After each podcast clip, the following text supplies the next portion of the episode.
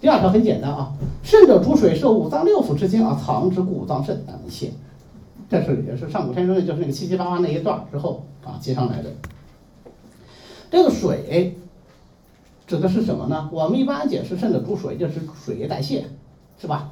我们中医基础里面是这么讲的。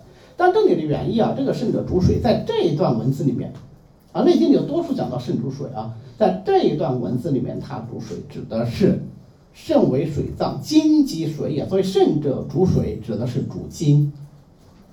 肾主藏精，因为肾主精，所以精就要藏于肾。那么这个精从哪里来呢？啊，肾受五脏六腑之精而藏之，所以五脏肾乃能泻。这句话揭示了一个很重要的肾精的来源。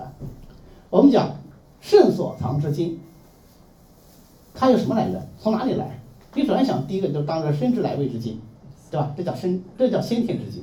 对吧？就是与生俱来的这个精，父母所给予的啊，所给予的这个精，先天之精。那先天之精就只有这么一点吗？能够我用一辈子吗？不够啊！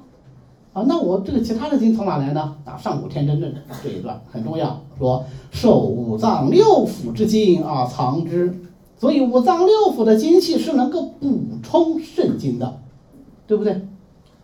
因为它能够。接受五脏六腑之精而藏之于肾嘛，对吧？所以五脏肾乃能泻，什么意思呢？就是五脏要把它的精给肾，那么五脏自己的精气就必须要充盛，对不对？五脏自己的精气都不充盛，他拿什么去给这个肾呢？让肾受五脏六腑之精而藏之呢？对吧？这是第一个啊，就是五脏六腑自己的精气要强盛了，才能把精气交给肾，肾精才能充肾。这句话的临床意义是什么？这句话临床意义是，五脏六腑任何一脏一腑有不足，都会导致什么？肾精不足，对不对？因为肾精的来源是五脏六腑嘛。我有十个门面，对吧？我的公司很很很富有，有十个门面，每个门面每年都在赚钱。那我是不是任何一个门面生意不好都会影响我的总收入？这没问题吧？好理解对吧？好，那反过来呢？我要补益肾精的时候，啊，生之来谓之精的这个精，还能还有机会补吗？没机会补了，对不对？但是五脏六腑之精是不是可以补啊？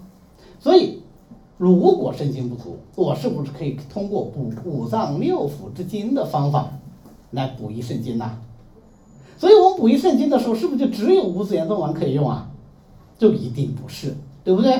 我还可以用补中益汤，我可以用十全大补汤，我可以用一贯煎，我五脏六腑都可以补。当然，这个补，我讲开去的话，还不见得一定是用补药哦。因为什么是补？顺其性为补啊，对不对？所以我们针刺的方法能不能补？可以补。我们艾灸的方法可不可以补？